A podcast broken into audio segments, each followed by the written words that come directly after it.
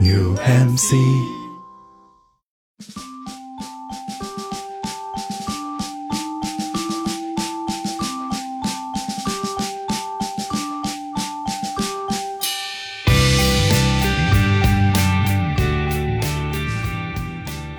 不甜不腻，三分祛病。这是由宇宙模特公司带来的人间急症治愈播客《祛病三分糖》，我是唐医生，一名上海的 ICU 医生。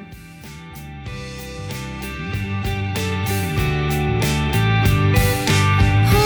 当はあなたの方が弱いってこと为什么想做这期选题呢？我们是来源于上一期的一则留言，我们八卦了贝多芬，所以今天我请来了我的一个很喜爱音乐的青年导演朋友，一起来八卦一下。拉蒂，你要不要来介绍一下你自己？耶大家好，我是拉爹。然后对，说说我的节目吧。当然要介绍啊，要介行绍。行耶对，同时我也是另外一档播客《青年都市指南》的主播，就是一个青年文化电台，就是各种各样的流行文化也好，音乐也好，A C G 也好，电影也好，我们都会聊，是一个非常杂谈的，但是很 chill 的一个电台。耶、很开心今天能来做客。哦其实这期节目的源头刚才也讲了嘛，是关于贝多芬的嘛，所以说贝多芬他是怎么死的呀？我那期节目，因为我们点也比较散嘛，然后我当时就是提了一下，他是死于梅毒，当然都是坊间传闻，我依然很怕他后人来告我诽谤。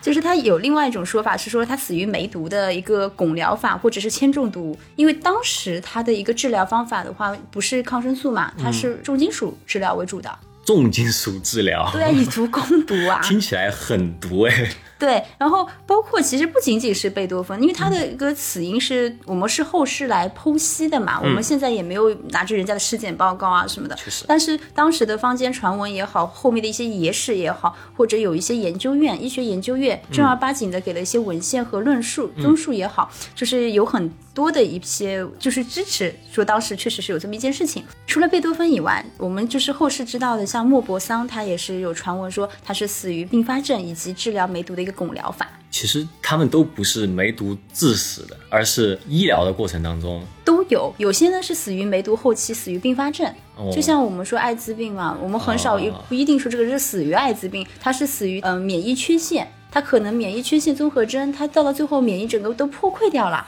我一个感冒，哦我一就变成了一个上呼吸道的感染，或者就变成了肺部感染，最后它死于感染了。嗯，就是这个意思，他死于梅毒的并发症。当时另外一种呢，就是说我拿重金属去治疗梅毒，哎，然后就汞中毒了，嗯等一铅下中毒了。重金属是怎么治疗梅毒啊？因为没有任何的科学依据，只是当时的十八、十九世纪的时候他们的一个想象。哦就像我们以前古时候有很多的那种医林改错，我们后世纪就会说它医林改错越越改越错，其实也是一样的道理。你不能拿当时错误的治疗方法来问我它是怎么治疗的，哦，现代医学只能告诉你那是错的。嗯，比如说对着电扇吹风会窒息而死，这种就坊间传闻，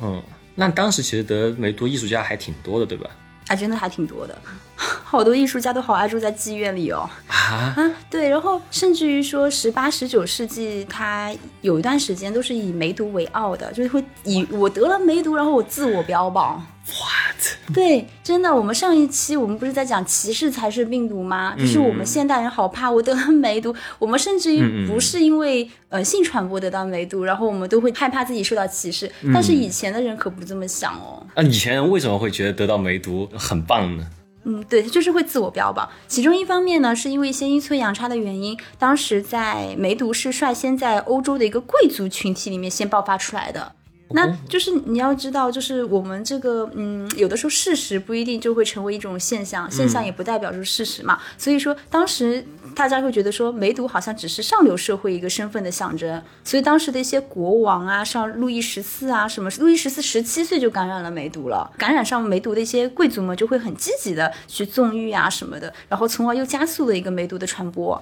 所以当时就是就是梅毒而言，就是当时的一个富贵病。哦，但是当时的话，就是梅毒就是他们的富贵病，就是类似于就是说哦上流社会的一种勋章。啊，对，当时我也觉得不合理啊，因为下身市上也会有有性接触，然后有、有感染啦、可能是因为阴差阳错的关系，所以当时的有一个社会的风气就觉得说，梅毒就是上流社会的一个象征。啊，然后另外一点呢，我觉得是包括我们小的时候有看那个《红与黑》嘛，嗯，然后于连他就是属于很有野心的。我们知道那个男主角很有野心，他就是甚至于为了更好的融入上层，就会选择主动去感染梅毒，就提前癫 狂。哇哦，就感觉是考一个上流社会的证书的感觉，居然是，然后另外一点的话，嗯，就是梅毒脑病，我们到梅毒不是按分期嘛，嗯哼，就是像我们之前讲的贝多芬，一方面是损伤他听神经，一方面他们很多人都已经产生精神上的症状嘛。然后就是梅毒脑病，就是在当时的艺术家眼里说，哦，梅毒脑病，它虽然是个 我们眼里是精神神经病变，但对于艺术家而言，觉得说，因为改变了我很多东西，它可以给予我的灵感，就像皮卡丘，或者这种有置点换类啊了他，啊对，就是饮鸩止渴。啊，对，然后尤其那个时候，我们青霉素或者经典的一些致幻剂，其实尚没有被人类发现嘛。嗯，就现在我们可能很多人听到会去吸毒啊，或者飞叶子啊什么的，但那个年代，我觉得可能就是有点类似，它会有一种致幻的作用嘛。这是相当于是当时的艺术家当中是会非常流通的一种置换方式嘛。嗯，是。哦，感觉这个是有一定几率会影响到大脑，还是说梅毒就一定会影响到大脑？看你的梅毒的，就是病的病程的一个正常的一个发展啊。嗯，你看你有没有走到那一步啊？对，但它是因为会扩散嘛，它扩散方向是一定是会往大脑走对的嘛，就是疾病的一个转归，它就是这条路。比如说我们上一期讲到了乙肝，嗯嗯，乙肝会发展到乙肝后的肝硬化，肝硬化又有代偿期，然后后面就是失代偿期，在后面可能越来越进展到原发性肝癌。但是它进展到原发性肝癌这条路径，是我可以会提前告诉你的，它是可能有这样一个事情。梅毒我们可能是这样子一期一期到走到后面，走到梅毒脑病的，但是它哦一定会发展到肝硬化吗？不一定啊，它一定会到肝癌吗？也不一定啊，看我们的治疗，看你自己的个体差异。哦对，只是说疾病的进展和转归，我们是已经知道这样一个规律了。哦，包括当时，嗯，另外一个作曲家舒伯特，他是在少年时期感染了梅毒之后，就表现出那种郁郁寡欢，也是很直接的反映到他那个浪漫主义的音乐作品里面去的。包括我们讲的那个波德莱尔《恶之花》它里面很多的那种堕落之美啊什么的，但也是被当时的一个评论家解读为是梅毒之花。啊、但我真是没想到梅毒居然会有置换的效果。等一下，是不是贝多芬的时候酒精这种置换对于他们来说已经不够了嘛？所以说，因为你刺激到大脑的东西，一定是有程度的那优置先换级的，嗯对，因为酒精跟飞叶子带来的那种快感是完全不一样的，嗯嗯嗯嗯，但是他们确实是有点极端化而已。嗯哦，所以说梅毒它带来的感觉会更接近什么样？我没有也不知道得 过，对的当然不用因为就我是说看到的梅毒文献脑来讲的我话嗯看到的梅毒脑病发作神经症状其实一点都不艺术家的，是吗？是吗？一点都不艺术对家，的，听起来也会很痛苦的样子，就很痛苦啊哦，它就是变成它可能会有幻觉，但那种幻觉是类似于解老年痴呆 Alzheimer's 哦，那一是种，太太不适合创作的一个对方法呀的，。对的，嗯，嗯，而且确实会影响到他的神智，他的一个性格。有些人可能会变得郁郁寡欢，就像舒伯特一样；有些人会变得很狂躁。嗯，对，但是你就像低血糖一样，真的低血糖，有些人反映出来是手抖、心慌，这是你知道的认知嘛？但有些人低血糖二点几的时候的血糖，他就是表现会很烦躁。啊，我们有遇到过啊，就是病房有个病人突然之间就很烦躁，是脾气很坏，嗯然后大家一时间就是以为是 ICU 综合征，他瞻望了。啊啊啊，这张望就是也是属于这种精神精神方面的一个现象嗯症状。然后当时我们就给他测了个血糖，发现是低血糖造成的。所以每啊个患者每一个的表现方式就是不一样的，我们不是每个人照着教科书去生病的。那这个确实，但其实这也可以理解，不管是酒精也好还是什么样，这置换的东西其实也对于每个人的效果也是不一样的。对呀、对啊呀、大家更多是作为一个艺术家圈层，他们自己的当时的一个风气，所以说他们会争相去 获得这个东西。对，嗯，包括你说，就算是飞叶子也好，有是嗯些人可能会觉得很很舒服，然后有些人有领航员也不行啊。对对对，有的就会 bad trip 嘛，对吧？嗯，就是这个东西，我觉得还挺有趣。就今天聊这个话题啊，嗯，我觉得，因为我们说到这些艺术家的时候，我们虽然都会觉得他们对都死掉了的艺术家，我们知道他们都已经去世了，嗯，但我们去了解他们都是非常传记式、非常英雄式的，我们都会去了解哇，他们作品的伟大呀，或者然后他们最后确实是有一死，我们都会把它想象的很英雄式。但我其实从来没有想过他们到底是怎么死的。其实今天我觉得录这期节目对于我来说还挺有趣的，就是真的去看这些艺术家他们是怎么过世，你会发现其实就去掉那样的滤镜之后，还是会有很多很普通的，或者说是不是那么的那个像他们作品里面所展现出来的那么的体面的一些东西。因为不管它是什么样的一个生老病死，嗯在生命面前，在死亡面前，在疾病面前，他就是一个普通人。对因为历史是任人打扮的小姑娘呀。是，你完全你你的出身其实本身是很普通的，对但是历史历史学家就可以说哇，你妈妈梦见了一条 龙，有很多的幻刘邦象，嘛，对啊。然后死亡一样的，就是啊历史是可以任人书写的，是你只要是那个胜者，嗯，对，就今天就这些话题你提出来的时候，我都还挺紧张的。你紧张什 么？就是我在想啊，就是因为因为我第就是真的认真去看这些东西之后，我还发现啊，原来是这么普通的事情我。们就是好好小小小的聊是的天，你是不的用当成一种教学。我懂我懂我但也没是有比你大很多，好啊吗？我知道，我知道，但是我就在想嗯嘛，我就觉得塔南可能你是更多去接触这种生命的逝去也好，或者说是这些疾病也好，就我觉得你看待这些就会非常的比我平静很多。这个准备的过程都会发现，认真去查，居然如此普通，会对我来说很大的震惊冲击对 OK，嗯，那还有什么样的病就是？呃，在艺术家或者说是曾经会大家会把它艺术化，或者说风靡了一阵子，也不叫风靡吧，就是 就是把它给我我我明白浪漫化的想一说什些么病呢？肺结核，哎，肺结核嘛，对，肺结核。核。呃我觉得肺结核是一个老在书本里面出现，或者名人传记里面出现的一个词，但是就是现实中我从来就没有听过谁就是得肺结核的样子，好像那可能人家没有告诉你吧。，哦，它是一个比较隐性的那种病呃，也不能说隐性，只是哎，这个又讲到了，嗯、我们上一期讲歧视才是病毒嘛。嗯当你自己得的是传染病的时候，因为人恐惧害怕是一种本能嘛。嗯嗯就比如说我很怕被传染，那你一定也是啊。所以说，比如说我有肺结核的话，我会我自己而言哦，嗯我会做一个自我的防护。嗯，我可能也不会想过多的去跟别人接触，在我病情得到控制之前，嗯任何疾病都是啊，梅毒、艾滋什么各种传染病都是，包括是新冠。 是是是，那我一般来讲，作为羞耻感，也不会每个人拿一个大声公去告诉别人我有肺结核吧？对，除了骨折这种病以外，好像就是大家都不会把自己的病就特别的告诉别人，这样，嗯，对，嗯但是这对个跟个人性格也有关系，包括得肿瘤，有些人会天呐，我就是要寻求一种关注度，会告诉所有人我生病了；有些人就是很隐瞒，跟任何人都不说。肺结核，肺结核其实感觉就你第一个想到的一个形象，感觉是冲田总司。冲田总司是呃幕末时期的日本的一个叫做组织叫新选组的一个成员啊。那新选组其实挺有趣的，它是京都那边的一个，就有些人是倒幕派嘛，在幕末的时候，然后他们呢是比较拥戴就是幕府的那一派。然后呢，所以说他们在一段时间当中啊，曾经还是京都的福建区的，相当于是警察组织的这种感觉。但其实它比较有名，是因为它在近代的文艺作品当中、动画作品啊，他老老是出现，因为帅嘛，因为这都是男孩子，然后然后我待穿会儿去搜一下有多 帅。对对对，因为有有很多版本啊。然后《冲田总司》是里面相当于刻画的最帅的一个，为什么呢？他是死于肺结核嘛，嗯，然后呢，他们对于冲田总司的刻画就一直都是柔美少年的那种感觉，就是哦甚至在有些作品里面会直接刻画成女性，因为你知道在日本的各种稍微 BL 一点的作品里面，会经常选取新选组这么一个题材，然后这里面最柔弱的、就最瘦的，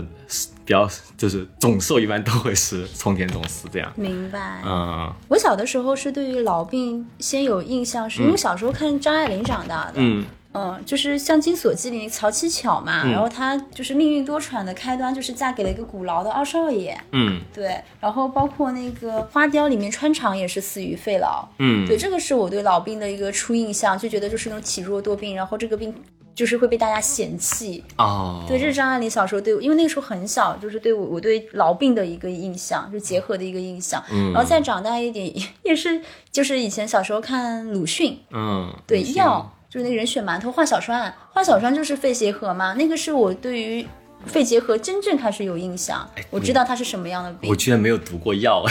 哎我们这个代沟是因为语文教材不一样吗？我真的不记得教材里有药了，那人血馒头就是这么来的呀。我根本不知道人血馒头是这么来的，我以为是《三国演义》里面来的啊，《三国演义》跟人血馒头的联系是啥？啊，就天是呐，我们对我们对这个事情毫无交集。有可能是曼德拉效应啊，有可能是， 呃，当然这是我想象的，啊，你说，嗯， 因为老《三国演义》电视剧你看过吗？就是我没有，哦，没有关系，我没有小的时候都在看 TVB，哦，对，这就不一样的电视台。 哎，我们真的是知识点毫无交集。哦哎，没关系啊，没关系，就是当时就是看《三国演义》的老 TV 版，然后就是诸葛亮七擒孟获之后嘛，然后呃，孟获不就是被抓了七次之后啊，说，这个我知道，对我对我虽然没有看电视剧，对但我是小说我有哦看。我知道，我知道，对对嗯对，就是他不是抓了之后，他说啊，好好好，我输了嘛。 然后输了之后，不是虽然说他是认输了，但他死了很多人嘛。嗯然后诸葛亮就说，哎，这个死了很多人，我们还是要祭奠一下，嗯然后就发明了馒头。然后来代替人头，就是说我们要祭奠一下死去的这些人。 然后我一直觉得，哦，人血馒头，人血馒头，是不是就是讲的这样的一个故事？有可能其实真的是鲁迅的《药》里面的因为我我我这个事情我是第一次联想在一起，但嗯是因为我觉得结合时事，感觉鲁迅那个是，我就一一嗯先接受了鲁迅《药》里面那个人血馒头的设定。我觉得更合理一点， 因为诸葛亮那个事情多半是演绎的。哎，然后《药》这部小说写完之后的十七年之后，嗯鲁迅本人也是死于肺结核的。然后，然后你知道吗？我今天也是刚震刚惊哦在你来我这里的前面大概半个小时刷朋友圈，看到今天录制的当天刚好是鲁迅诞辰的一百四十一周年。哦，九月二十四号，嗯，哦，哦，今天还挺值得纪念的这一期节目。今天二十五号，哦，那我今天二十五， 嗯，那我没想到鲁迅其实感觉已经是很近代的人了，然后没想到肺结核是一直都还在，对，现在也有，也还有的一个现在也有。我们身边可哦能你的同学也得过，哦，是一个其实很容易得的病。嗯，它是传染病嘛，哦它，毕竟是传染病嘛。那所以林黛玉其实也是肺结核对吧？哎，你说到这个，我还真的是当时有思考过这个问题，包括现在其实对于林黛玉是否得的是肺结核是有争议的。嗯首先第一件事情，刚刚说 的，吓人一跳。首先它是嗯一个传染病，刚刚嗯嗯讲了，但是。嗯，那传染病肯定需要传染源嘛，对吧？要传染源、传染途径、易感人群，它三个条件。嗯大观园它人口密度这么高的一个地方， 啊， 是对啊，就是没有听现有什么新增病例呀、是啊，是啊对吧？嗯然后，而且临床经过跟肺结核也不是很符合，更嗯何况、你想，王夫人怎么可能让 让贾宝玉整天跟一个肺痨的患者待在一起呢？啊，啊对是吧？而且他当时我们我们知道，我我其实小的时候我也觉得是他得的是肺结核，因为我记得他老是咳血嘛，对， 就是动不动就就是体咳血弱多了嗯病，脸脸色苍白，然后一直在咳血。红楼梦我也是属于有看原著嘛，林妹妹她的咳嗽症状是季节反复性的，嗯哦对，然后天热了，哎，病情就好转了，季节交替的时候就尤为尤为加重，所嗯以这个跟结核病的一个咳嗽特点其实是不符合的。结核的一哦个发热的症状，其实大多数都是午后低热。比如说三十八度这样子，但是哦林妹妹完全不是，她说她原文是说她我浑身都很火热、很滚烫 的，哦所以它的发热的这个症状也不像，嗯，嗯，所以肺结核它到底表现是什么样的？就是像肺结核，我其实刚刚讲到有一点点啊、那肺结核是什么东西？它就是一个慢性的传染病，它是由我们人体感染了结核分支杆菌引起的，然后可以侵蚀到各种的脏器。我们刚刚一直在说，呃，肺结核，那是因为它以肺部结核感染最为常见，其实是身体的各个脏器，许多脏器都可以侵侵及到的，哦，它是一哎个全身性的一个，它是一个病毒。呃菌，它不是病毒，啊它是菌菌杆菌，哦对的。那肺结核的话，主要还是通过呼吸道来传播，嗯比如说患者打一个喷嚏、咳嗽啦。对吧？然后大声说话或者吐痰了，然后同时又没有做好自我的防护的时候，就很容易含有这个结核杆菌的菌的飞嗯沫就排出到体外。听起来会很容易传染，嗯，对啊，如果旁人不小心吸入之后，也会造成一个感染。但是我们说的，嗯、主要的传染源它是痰里面带菌的肺结核和患者。所以说，就是就像我之前上一期节目讲的，它是有一个前提的，嗯就是我的身体也比较差，但是你又特别强，你才能传染给我。肺结核其实也是一样的道理，它活动性的肺结核患者才是有很强的传染性的。那如果是非活动性的肺结核患者，或者是结核分支杆菌它潜伏的一个感染者，其实也是不具备传染性的。那所谓的不懂就问啊，所谓的活动性是指他这个人是在活动，还是指他的菌这个在活动在活动？ 菌天在活动。 OK OK，懂了懂了。那我觉得不活动性的人，那是天天待在家里的人。哎，那不就是林黛玉吗？对呀、 林黛玉还是有动，人家是有写诗，好吗啊，？是是是，也有活 动，也有对呀、活动。所以说并非所有的结核菌的携带者也都会发病啦，因为这种菌很狡猾，它是潜伏在人体里面的，然后这个潜伏期也是有长有短，甚至有些人可能终身都不会发病的。哦，对，所以你这样子一个疾病，谁会拿大声公去告诉别人呢？然后也有一些人可能会耽误治疗啊什么的。哦，那这个是不是和什么大肠杆菌不是大肠杆菌，那哦个那个幽门那个差不哦多？，那个又差很多。哦，或者有一些人，因为我们我上期也有讲到，我们如果是免疫健全的成年人，有很多病都不用太害怕，不包括我们之前讲的溏心蛋的事情也好，因为我们免疫系统有的时候会干脆把这个结核杆菌清除掉。哦，对，但是你具体的一个肯定还是按按照医院的一个就诊来。嗯嗯嗯嗯嗯。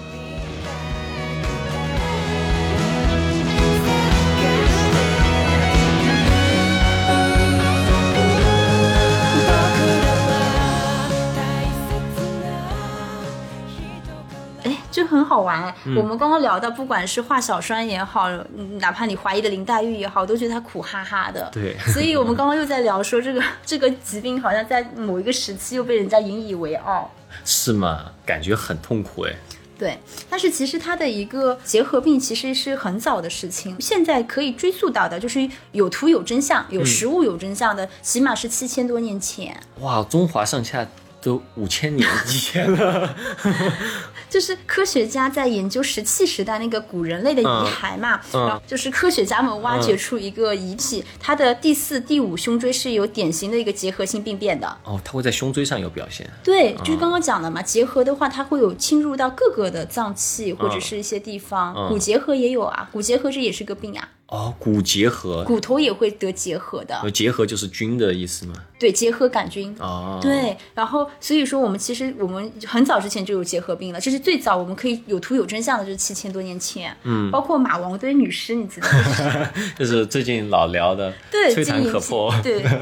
吹弹可破的皮肤。然后马王堆女尸里面，它也有那个呃肺结核的一个钙化灶。哦，对，那你想马王堆女尸买下去的话，也是两千一百多年前了。嗯，你想当时西汉也才建立没多久嘛，嗯嗯嗯，据说是在嗯、呃最严重的时期，其实欧洲所有的人有段时间都是结核杆菌的一个携带者。所有人嘛，百分百嘛，这个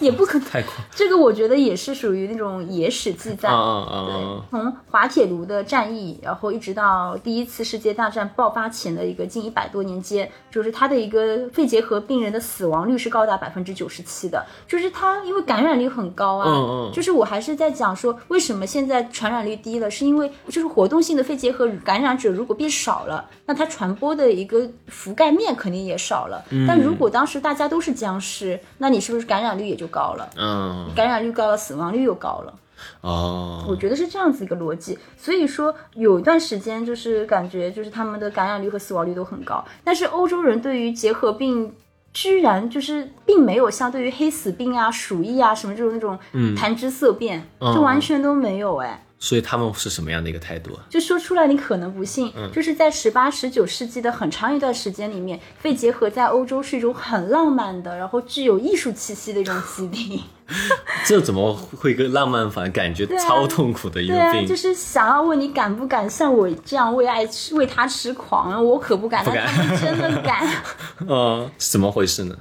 就像英国的一个诗人拜伦嘛，嗯拜伦就是一心希望自己能够得到这种肺结核这种不治之症，然后发表了当时好多的这种暴论、 啊哈啊哈，他怎暴么论说发的？言，就很。就是类似于，就是说啊，女就很希望自己得病嘛，然后到时候女士们就会说啊，瞧这可怜的拜伦，他死的时候看起来还那么的迷人，这听起来像是情景剧里面才会发生的 事情。就很离谱。 嗯但我一直都觉得，就是毕竟大家都是人类嘛，我觉得人类发生任何离谱的事情都、嗯都正常， OK，就包括大众马它也是。我虽然不是很记得茶花女是不是也是死于肺结核了，但是我有这个印象。你嗯小时候看的书看的太早了，你不记得了。嗯嗯嗯，大仲马本人肯定也是一个肺结核的一个拥护者，因为他当时就觉得说。呃患肺病、肺结核，就是当时最时髦的一种生命终结的方式。时髦，对，就时髦的东西 方式，这这点已经很离谱对，了。 他就觉得说，就是他也是发表一次，嗯他而且会装病哎。就嗯假装我有那个肺结核嗯这件事情，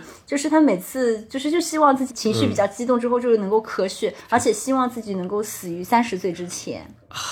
天呐，好难以想象的一个对愿望。嗯，不过说实话，因为当时的平均寿命也不一样，当时平均寿命大概是什么也？就三十五岁左右。哦哦，这个那可我那比较合理的一个，可对以想象，可以对想你象。平就是那个年代，如果对标中国的话，也不会特别长。嗯你想当时的工业水平啊，嗯、卫生条件都比较落后，然后贫富差距也很大、啊。当然现在也是啦。嗯，是是是，对，包括勃朗特三姐妹也是、死于肺结核。嗯哼，嗯，就是写《简爱》《呼啸山庄》，我好爱他们啊，就青春期的时候。嗯，肖邦、卡夫卡、雪莱都是死于肺结核，而且是英年早逝。肺结核其实还是带走了很多人的生命的。对，就像现在大家觉得很多老年人死于肿瘤，我觉得是一样的。我哦，们就是不可对以他们来说，对我们会不可以跳脱当时的一个国情和一个整个发展水平来看，嗯有道就理是来跟现在的事情来做对比。有道理。嗯，嗯，所以我一直都觉得，就是当时平均年龄才三十多岁、四十多岁这样子，嗯比较比较小嘛，年轻嘛，嗯嗯所以他们是不是也比较看淡生死啊？啊，你是说大家都会在一个比较青春旺盛的时候，其实他们已经是到了半生的感觉了，呃所以说他们死于夏花之绚烂，哦，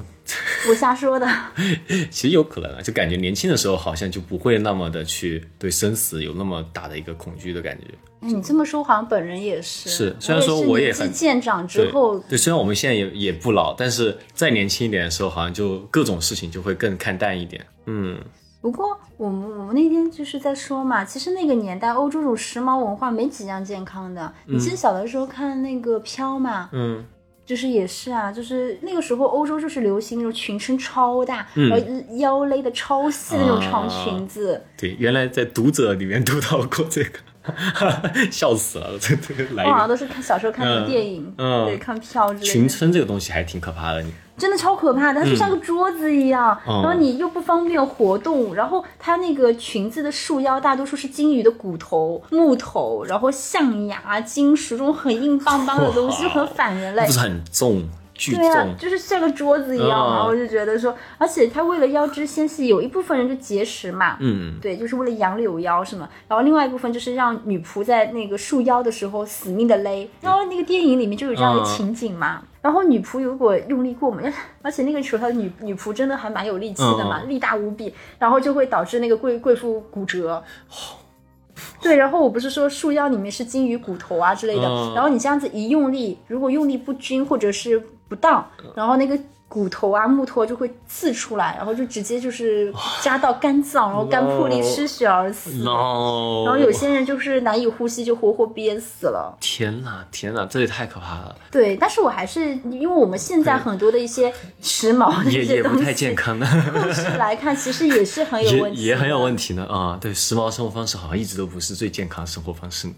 BM 女孩， B M 女孩是什么呀？ B M 女孩就是也是那种很瘦很嗯瘦的女孩子，然后 B M 本身是一个服装品牌的字母缩写，啊，哦，然后它这个牌子就很很变态，就是它只卖小码。小码女装，哦就感觉就是以前脱口秀演艺演员就有吐槽嘛，嗯就是他们在那个店门口就应该装一个店 门，就是 对我想象想想象到了，对。那你想，这个也是目前为止我们现代人看也是很不健康的，哎，又又又是那句历史没有毫无教育意义，是我们虽然觉得不健康，但还是我也 想对，这个跟当时就是追求杨柳腰，其实本质没有，本质上是一样嗯一样的的，历史没有教育意义。嗯，对。那其实当时他们去追崇于死于肺痨，那肺痨对于他们来说是一个是真的是会死的很得体嘛？其实肺结核在当时是被叫做白色瘟疫，啊，就刚刚讲林黛玉的是有 cue 到一点嘛，它的一个主要症状就是午后低热。嗯，嗯，它因为是刚刚讲说它是肺结核的分支杆菌，就会在体内产生一些毒素，那这些毒素呢就会刺激到人体的一个体温调节中枢，就是我们的一个遥控器。嗯，然后从而就引起一个发热。所以你想，这个人一直在发热，哎，然后他还嗯会胸痛，啊就是因为他那个病灶会刺激到胸膜，嗯所以我们胸口会胀痛或者剧痛，啊然后在咳嗽或者呼吸的时候就很明显，甚至有些人还有个后背部的放射痛。嗯啊那你想，你痛的时候是人的一个体态也不会特别好看吧？是呀，对呀、然后还有就是刚刚讲到的咳嗽、咳血，这不是以前那个电视剧最喜欢的桥段吗？咳着咳着，白手绢一定有带血。 对，然后就是面色很苍白、很嗯虚弱、很消瘦，嗯嗯，呼吸困难。但是虚弱不代表就是娴静温柔啊。对啊，这听起来都很糟糕啊！午后低热正是一天 当中最最重要的时候，在低热。哦，差点以为你要讲那个恋爱的犀牛的 No 台词。 no no no no！但是你想嘛，这是人精神最好的时候，低热、胸痛，然后又吐血，看起来很糟啊，看起来。嗯 但是我大致能够理解啊，我想很多事情都是比较级。嗯嗯我觉得人类的劣根性就是这样，这是人的天性。因为跟其他的疾病相比较而言，它造成的死亡至少在某一种程度上，大家可能觉得是可接受的，啊嗯就是小白脸啊这样子。你、你想，我们小的时候听到很多疾病都很恐怖，像天花，因为它是满脸的脓包啊，它对有有损面容嘛。嗯，对吧？像我们清朝皇帝这个清装剧讲了好多了，唯一活下来的清朝皇帝就只有康熙，然后他还很介意自己的满脸麻子，哦，大家都死于天花。好几个顺治、同治都是。还有就是说，嗯，因为它是肺部症状，就咳嗽啊，而且是慢性病嘛，就虽然也让人痛苦，但是你想比霍乱、拉肚子要得体多了吧？嗯是是。我所以，我包括像鼠疫又太太凶猛了，是致死是率是又很高，嗯所以我觉得，嗯，除了刚刚讲的，我们不能以现代人的眼光去评论评价当时的人的一些心态。嗯另外一点就是比较级。听起来跟其他那些大型传染病来讲，好像肺结核真的相对来讲会好一些些。但非得选的话，好像是好一些。是，但是为什但么为什么要就选？ 我能不能不选？但是你刚才说拜伦还非得要得，这也很对让人是吃惊呢。嗯，但是你说每个人都是这样想的吗？我觉得倒也未必吧。就是像契诃夫嘛，契诃夫你知道他是一个俄国的作家，但他本身是一个医生哎，然后他其实本人也是一个肺结核患者。啊，像得病之后，他就不得不放弃写写作，然后他就出去度假去康复。嗯，度假会康复吗、哦嗯，对。然后我就想说下来就是，然而是徒劳的， o k 也有可能跟当时的医疗水平有关系。你想，契诃夫本人也是医生嘛，嗯哦，，然后他写的那个伊凡诺夫、海鸥，还有之前在上画有改编的那个《万尼亚舅舅》，嗯嗯其实他或明或暗都是表现了肺结核造成的一种体弱病残。啊因为我不知道你有没有看过《万尼亚舅舅》和那我只个，看过驾驶我的车。就是呃嗯几位主角嘛，全都是如肺结核患者那样无法行动，然后深陷困境的，就是啊在苦苦等待里面，然后对自己的结局又很无能为力。嗯所以说，其实他自己也知道，因为他也是深陷其中嘛，然嗯后他笔下的人物好几个主角也都展现出来这种肺结核本身就是很痛苦的。嗯，包括刚刚讲到肖邦不是也是死于肺结核嘛？嗯他那个弥留之际也是那种很持续、很难以忍受的痛苦。啊，是我刚刚不是讲了他有那么多的不舒服，而且还是个慢性病。然后嗯那个时候的医疗条件、卫生状况又没有现在好，嗯所以当时肖邦临死之前，他医生就问他嘛：“你现在还是那么难受吗？”他说：“嗯，待会儿就好了。”就他就是宁愿现在就死过去就好了。嗯，哎，这里可以插一个小故事，就是肖邦的遗愿，就是希望自己的死后，他的心脏可以被运回祖国波兰安葬。心就只是心脏。啊嗯，嗯，对 对对对，你是觉得说我们按照中国的像，就是对，要大整家个要遗要体这个遗体要抬回去才是。哪怕是像湘西赶尸，也要也要 是全啊部是赶啊回，去就。按 按理来说，就只提出心脏，听起来会嗯，啊是不是是有什么意义在里面的感 觉？对，如果他就是整个遗体运回去也就算了，然后他就是希望自己的心脏运回去嘛，嗯所以他是遗体就被解剖了，就把心脏放在一个白兰地的酒瓶里面密封。哦，对，然后我也不知道里面装的是不是福尔马林，但应该是吧。 ，OK， 然后这个酒瓶就被运运回了华沙的一个圣十字的一个教堂。嗯，嗯，然后当时波兰科学院的研究人员就对那个装有肖邦心脏的酒瓶就进行了检查嘛，然后就会发现它心脏的表面覆盖了一层白色纤维状的东西，就看起来就跟健康我们正常人的心脏是完全不一样的。感染到了，对，然后他们当时是判断说这个就是肺结核的一个并发症，就心包炎。心包炎，所以说它是心脏感染了结核菌，然后才引起的心包炎嘛？对，就是它的一个肺结核的并发症。啊，对，所以其实就是很痛苦的。嗯，就是不管是契诃夫笔下的一些人物也好，或者是肖邦他自己的一个尸检也好，嗯，都已经是这么痛苦的事情了，他们为什么还会就是要去如此的美化肺结核，以至于连拜伦都已经说我要得了呢？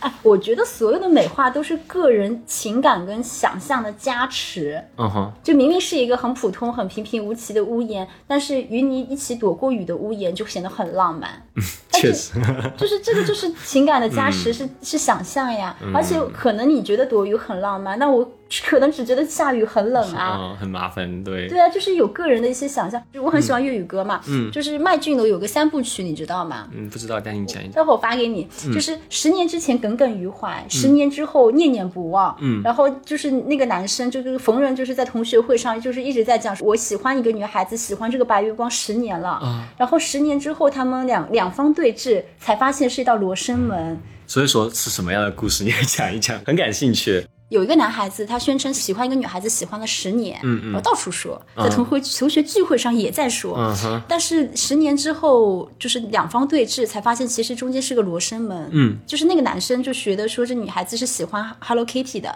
但其实没有。嗯啊，然后他以为他喜欢狄更斯是漫画，但可能是《双城记》那个狄更斯。啊哈，对，所以其实就是我一直会吐槽这件事情，我很讨厌男生在我们女孩子面前去讲什么白月光之类的。对白月光本人哦我也知道他是白月光 对吗？我其实也很不理解这个东西呢，就是白月光这个 thing，你觉得它是，我觉得是一个很奇怪的一个执念，或者说是一个说法。对，就是因为有很多的加持在那边，这样可能显得我很无情，但就是这个样子的。对这个，如果你是这样说的话，我大概理解就是你说的那个躲过雨的屋檐的那种，就是你自己给自己它加了一些浪漫化，或者说你自己给它加重了一些价值的一些东西，对吧？所以我很喜欢麦浚龙这三部曲，就是因为它乍听下好像又动情又凉薄，但实际上这个更符合我对于这个价值观的认知。嗯嗯，对，感觉如果没有这些的话，确实会变得很无聊啊，就是对啊整个世界。对呀、虽然说十年喜欢十年女孩子到处讲，也是一个很奇怪的事情， 我就不相信他十年没有谈过恋爱。 真的。所以一方面我觉得这是情感和想象的加持，然后另外一方面呢，就是肺结核确实有产生很多一些文化共鸣。哦，为什么？嗯，就比如说《鼠疫》，你有看过那个加缪那个《鼠疫》吗？啊这个我真的跟你讲，我是在疫情期间看的。哦，好应景是吗？是不是超应景的？哦，看的好痛苦，我整个人爆痛苦。 对，它就是也是产生了很多社会影响跟文化共鸣啊。但是它跟肺结核不一样，它是突如其来的招致大规模死亡的一场噩梦。是你你看过《鼠疫》就更加能够体会啊，就是它是生离死别，是群体性的一种歇斯底里，然后是经济崩溃，是社会混乱，嗯，对吧？然后那个故事我觉得真的很荒诞，然后好超好看的，就是一个寓言。嗯所以说，那肺结核就是对于这种文化共鸣也而言，其实也是一样的呀。嗯就是对于浪漫主义的这种情感啊、隐喻啊、象征啊，什么都是做出了一系列贡献的。嗯还有的话，我就觉得肺结核因为是个慢性病，嗯哼它不像鼠疫一下子就是大爆发这样子。它包括我们刚刚讲的，它的一个潜伏期也是或长或短嘛，它是持续存在的，然后又是一种缓慢的速度在进行一个扩散和传播，所以它通常引发的是一种个体恐慌，而非是民众恐慌。嗯它是慢性病嘛，那就不是突如其来的死亡跟恐惧，所以说我觉得艺术家们可能会有足够的时间来厘清他当时的一个复杂的一个境况。啊，也可以在这个基础上进行更多的创作。对，是的，就像那个躲过雨的屋檐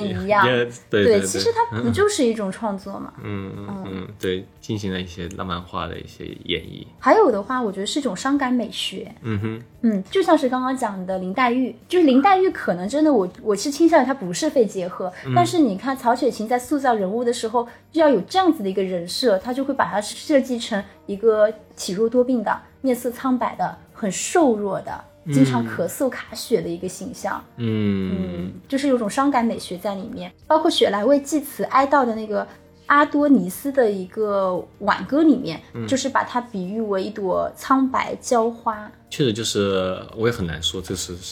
是不是所谓的就是日本的那种物哀美学，是不是这样？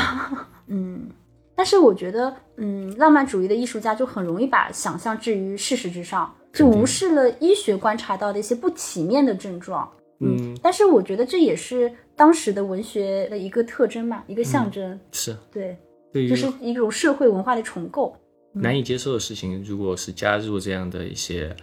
美化的话，对于人的类型也会觉得更自洽一点吧。对，是的，那所以其实肺结核和梅毒它都是当时加入了一些这种美学在里面之后，让一些艺术家会引以为傲的一些疾病嘛。那其实肺核比较好理解，是因为它本身就具有这么强的传染性。啊，对但那梅毒是怎么回事呢？啊，它是性传播疾病啊，我们要回到第二期了 吗？ 对，就是它是怎么就是变得如此的流行，不是或者说是就是在艺术家当中大家如此的呃，因为我我觉得啊，嗯我们上期有讲到嘛，就是大多数还是性传播造成的嘛，就是嗯艺术家里面。然后那个时候，艺术家真的好爱住在妓院里啊！哦，对我记，确实，好像真的是在古代，不管是诗人也好，还是画家也好，好像你一说到他这是传记，好像都是生活在妓院里面，对吧？对对，梵高也是把耳朵送给妓女的，对吧？对，他也是因为梅毒。对对对，对，为什么绕呢？过来了嗯，你是说为什么艺术家喜欢住就妓院吗？对，就大家好像真的确实都很多艺术家住在妓院里，嗯我肤浅的认知，我觉得是因为他们穷。啊，然后就是可能有一部分人当时比较贫困嘛，然后雇不起专业的模特，嗯，然后中世纪的一些画家什么的更愿意找妓女来进行一个艺术的创作。嗯，对你，想，一方面又近水楼台先得月嘛，加了个套餐，我其实很在意这个事情，就是我在意什么我就是在意为什么他们会住在妓院， 就是因为我是首先其实有有几个有几个理论了，有几个理论，因为我是真的去 Google 了，就是嗯你快告诉我为什么快艺告诉术家我都要住在妓院？对，有一个是比较中国，我很确信应该是在某个播客听到，但是这个绝对是一个比较野史的一个说法，反正是这个应该是一个，我觉得有一点 make sense，但是呢，它确实没有一个比较好的一个文本来证实啊，但是是播客听到的，就是他说当时是说中国古代的诗人为什么会喜欢去妓院，啊、对他们当时说的是因为自家一般都不会在晚上点那么多灯嘛，你想就是一个灯一个灯一个灯的点的很贵嘛，然你后是在说李白唐朝吗？对啊对啊。哦，对，然后就是所有艺术家啊，因为 in general 就是全世界的艺术家，好像都很有很多是喜欢住在妓院，或者说是跟妓女有关系的。嗯，对，古代时期，但这个是非常野的一个说所法。以还是因为穷吗？嗯因为省电。对，因为省电，然后因为可以去那边，就是有电嘛，因为灯火通明，一晚上都会看得到，可以看书啊，可以写作、喝酒啊，这些也不一定一定非得要小，当然也是会的。对，对，但这个说法因为太野了，我是没有去那个很有兴趣，我要不要去搜一下？可以。然后另外一个，我就是看了一下，就是为什么那么爱画妓女这件事情，嗯，就是因为他们美吗？不是因为他们美，是因为他们是最免费，然后是最可以随意物化的啊。可能当时因为我是去网上查了一下，为什么就是印象派画家这么爱画妓女嘛？就是我让你画就画了，对他们当时没有那么多的就是版权啊，或者说肖是像权的意识。对对，因为他们觉得就是妓女，他们可能已经不太在意就是被刻画呀，或者说是被画下来这些，因为他们很一直都是跟这些艺术家进行这样的交易嘛。如果是个交易的话，那也是。但他没有，他就没有这个脑筋嘛，他没觉得，哎，你换我是不是可以给我点钱？那你刚刚又说是交易， 他交易那个那个交易就是性交性交易性交易，对他一一直就住在那儿，然后也是熟人嘛，然后他肯定就没有脑袋那根筋，就说，哎，你要不要 给我点钱啊？然后呢，艺术家也是觉得他们是最简单，然后最容易物化、最最简化的一个去去人物化的一个呃个体，然后就是会用他们去刻画女性的形象啊、裸体的形象啊这些。所以说查来查去，查来查去啊，就是艺术家为什么那么爱去妓院？总的来说，其实就是 懒得不行而 已。所以就还是回到最早那个原因是吗？就大家嗯可想象到原因。对，就是如果他可以，他就会去我一我一度就已经接受了你说那个节约用用电的那个，对我想了很多办法让这个东西合理化，但其实也没有，就是当时可以，人就会去。 嗯，那我目前为止听下来只，就是我印象里唯一住在妓院里让我觉得很合理的，然后又不嫖的只有孙白杨，他是不嫖嘛？他是他真的不嫖，对只有红颜知己在哪里？他是，所以他在那面是真的就是用电嘛？不是，我就就我在开玩笑了，啊因为我知道这就是你的知识点外面的东西 OK 是金枝玉孽的一个太医，他是嗯因为逃避一些东西，所以就是啊只是随便找个地方住，然后那边有他红颜知己罢了。哦啊，原来如此啊。对不起，我只胡扯。 OK，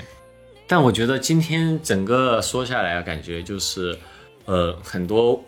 就是我们觉得古代或者是古典时期的艺术家，他们的也不是也没有很古代，反正就是他们好像得病或者死去，或者他们追求的一些死法，我们会觉得很荒谬。但其实要放在当时的时代来想，又有那么一点合理了。其实我觉得就是以这种放到当时的角度来看这些东西，我觉得是今天我的一个 take away。历史长河嘛，是，嗯就感觉如果是一个营销号的话，就说哇，贝多芬居然死于梅毒，居我然死于们我们不会起这种标题的。对对，就是如果是这样的话，好像我就会觉得哇不合理，怎么会这样？但是一想到当时就是这样的一个情况之后，我就会觉得这只是一个普通的死法而已。是的，是的，是的。嗯，